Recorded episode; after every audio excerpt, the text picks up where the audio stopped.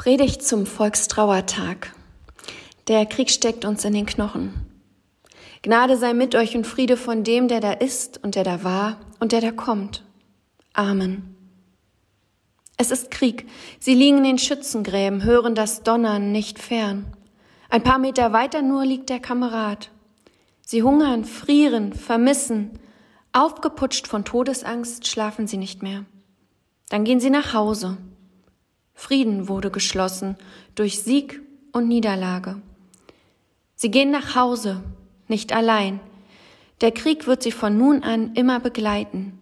Sie, ihre Familie, ja noch die Urenkel, die sie wohl nicht kennenlernen werden. Der Krieg steckt ihnen in den Knochen. Sie werden ihn nie mehr los. Er ist ihr Erbe noch 80 Jahre, noch 100 Jahre später. Es ist Krieg. Sie fliehen, die Mutter mit den Kindern. Eines hat sie unterwegs verloren. Für die anderen drei an ihrer Hand lebt sie weiter.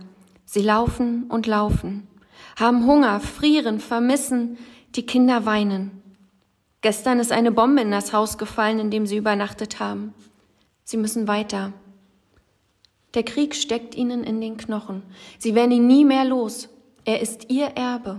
Noch 80 Jahre, noch 100 Jahre später. Es ist Krieg, da wo sie angekommen sind, im kleinen Dorf in Schleswig-Holstein, beim Bauern, der sie nur widerwillig aufgenommen hat. Sie und die Kinder, die mit schnellen Fingern das Brot vom Wagen nehmen, heimlich Kartoffeln in die Taschen stecken, damit sie nicht verhungern. Ja, der Mann ist aus der Kriegsgefangenschaft zurückgekehrt, da haben sie Glück gehabt, anders als Millionen anderer. In ihm wütet der Krieg, er spricht nicht darüber, er wird schweigen, so wie sie, denn was sie erlebt haben, dafür haben sie keine Worte, kein Ausdruck dessen, was geschehen ist, was sie gesehen haben, erlebt, die Verluste, der Schmerz, das Trauma. Sie nehmen sich nicht mehr in den Arm. Die Kinder sieht er selten an. Hart werden sie ihn später beschreiben. Fair, aber die liebevolle, die war sie. Der Krieg steckt ihnen in den Knochen. Sie werden ihn nie mehr los. Er ist ihr Erbe, noch 80, noch hundert Jahre später. Es ist Krieg in ihm. Innerlich ist er stumm, aber aus ihm sprudeln die Wörter. Wenn er aufhört zu sprechen, wird es zu still in ihm. Dann wird ihn die Dunkelheit einholen, ist seine Befürchtung. Und so redet und redet er von dem, was er erlebt hat. Er nimmt ihr Augenrollen wohl wahr. Er spürt, wie sie sich abwenden. Aber er kann noch nicht aufhören. Es darf ihn nicht einholen. Manchmal wärmt ihn der Schnaps, dann lässt er sich von der Dunkelheit ziehen. So sehr er sie fürchtet, sie ist seine Vertraute. Manchmal wird immer öfter. Der Krieg steckt ihnen in den Knochen, sie werden ihn nie mehr los. Er ist ihr Erbe, noch 80 Jahre, noch 100 Jahre später. Es ist Krieg in ihr. Geboren Ende der 60er ist sie. Über das, was war, wurde in der Familie nicht gesprochen. Sie sieht nur, wie die Eltern das Essen bunkern, als könne es morgen nichts mehr geben. Als Kind spürt sie, etwas stimmt nicht. Der Vater nimmt sie nie auf den Schoß, redet wenig. Die Mutter sagt, sei ein Sonnenschein, dann geht es Vati gut. Sie bezieht alles auf sich. Natürlich, Liebe muss erkämpft werden, erarbeitet. Und dann die Erfahrung, was ich tue, das reicht nicht. Seitdem ist da ein Loch in ihr. Sie kann es nicht beschreiben. Die Unbekannte ist zu groß. Aber es hat was damit zu tun, dass die Eltern erlebt haben. Die Kriegskinder haben ihr den Krieg als Erbe mitgegeben, ohne es auszusprechen. Und sie wird es weitergeben an ihre Kinder, in der Hoffnung, dass es endlich ein Ende haben wird mit dem Erbe.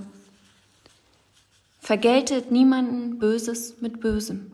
Seid auf Gutes bedacht gegenüber jedermann. Ist es möglich, so viel an euch liegt, so habt mit allen Menschen Frieden. Recht euch nicht selbst, meine Lieben, sondern gebt Raum dem Zorn Gottes, denn es steht geschrieben, die Rache ist mein. Ich will vergelten, spricht der Herr. Vielmehr, wenn dein Feind hungert, so gib ihm zu essen, dürstet ihn, so gib ihm zu trinken. Wenn du das tust, so wirst du feurige Kohlen auf seinem Haupt sammeln. Lass dich nicht vom Bösen überwinden, sondern überwinde das Böse mit Gutem. So sagt es uns die Bibel. Es ist Krieg. Viele Kriege gibt es weltweit. Sie sind uns nicht mehr fern. Gut so, denn sie gehen uns an, jeden Tag. Jedes ertrunkene Leben geht dich und mich an. Jedes erfrorene Kind an der Grenze Polen, das geht dich und mich an. Auch wenn ich gern die Augen davor verschließen würde, auch wenn ich meinen Blick abwenden möchte, weil die Bilder mich zu sehr schmerzen. Ausblenden kann und darf ich es nicht. Es ist Krieg, auch in unserem Land. Welcher? Einer um die Wahrheit. Wer darf sie pachten? Es fallen keine Bomben, aber es wird mit unfairen Mitteln gekämpft. Krieg halt. Mit Machtmissbrauch und Fake News. Das, von dem wir dachten, es wäre unser aller gemeinsame Grundlage, das gibt es nicht mehr. Dass es nur die eine Wahrheit gibt, das hat nie jemand behauptet. Doch nun geht es um die Frage, in welchem Wahrheitslager bist du? Hoffentlich in meinem, sonst höre ich dir nicht mehr zu. Was? Dem glaubst du? Dem Arzt, dem Wissenschaftler, der Politikerin? Der Statistik, den Ergebnissen? Wer glaubt noch wem? Und wenn niemand mehr niemandem glaubt, was dann? Der Krieg, der gerade herrscht, der ist ein Wahrheitskrieg. Wer liegt falsch? Wer ist schuld? Wer will partout nicht einsehen, was richtig ist? Ihr wollt uns entzweien, sagen welche. Was machen wir denn nun Weihnachten? wurde ich gefragt. Klar dachte ich, hier spielt die Journalistin auf Corona an. Ich sagte, testen lassen und vorsichtig sein. Sie meinte, nein, was tue ich unterm Baum, wenn wir über Corona sprechen? Was, sagte ich, wenn wir uns mal nicht streiten, wenn wir zuhören, wirklich zuhören, ohne gleich innerlich abzuwiegeln? Was, wenn wir in unseren Familien anfangen, uns nicht spalten zu lassen? Ja, der Krieg, der sitzt uns allen in den Knochen. Der vor 80 Jahren, der vor 100 Jahren, der vor den Toren Europas, der vor unserer eigenen Haustür. Aber was, wenn wir im Kleinen für Frieden sorgen? Die Bibel, die sagt uns die Antwort ganz klar. Sie sagt, vergeltet niemanden Böses mit Bösem. Sie sagt, seid gut bedacht gegenüber jedermann, gegenüber jeder Frau. Recht euch nicht. Vielmehr, wenn eure Feinde Hunger haben, dann gebt ihm doch zu essen. Gebt denen zu trinken, die es brauchen. Gib ihnen feurige Kohle der Liebe. Das ist Barmherzigkeit. Das trotz des nicht entzweien lassen, nicht zu spalten und nicht zu trennen, denn überwinde doch das Böse mit dem Guten. Und ich weiß es doch selbst. Unsere Geduld, die neigt sich langsam dem Ende zu. Puh, zu viele Kriege machen uns müde. Wir haben einander das Vertrauen genommen. Wir haben uns verletzt. Wir haben Krieg geführt. Jeder und jede von uns trägt die Kriege der Vergangenheit in den Knochen. Und auch die der Gegenwart, die nisten sich in uns ein. Und es liegt an uns, ob wir sie weitergeben oder dem ein Ende bereiten in uns, in unseren Familien, in unserer Gesellschaft. Ja, sagt ein Protagonist in Maria Remarques Roman Der Weg zurück. Ja, wir werden den Krieg nicht mehr los. Und ich will ihm widersprechen, um unserer Zukunft und des Friedens willen. Wir können den Krieg loswerden.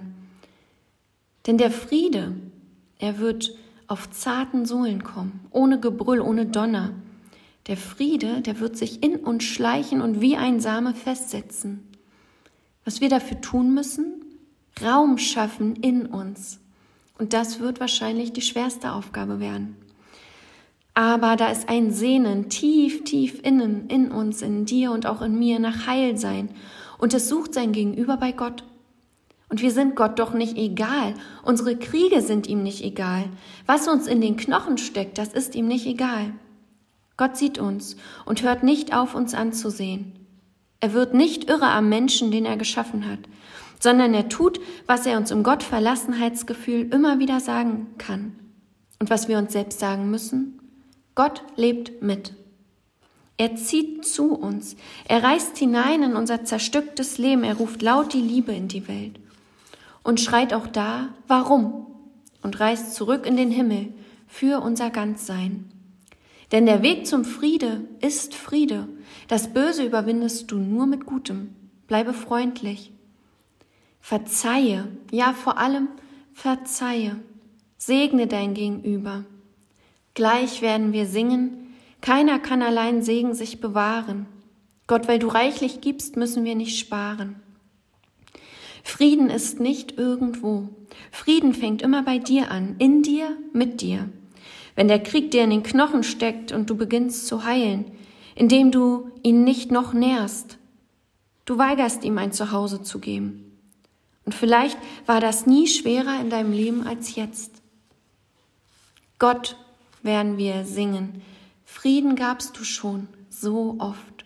Und Frieden muss noch werden, so oft, so wie du ihn versprichst und zum Wohl auf Erden. Und Gott hilft, dass wir tun, wo wir Frieden erspähen. Die mit Tränen säen, die werden in ihm ruhen. Amen.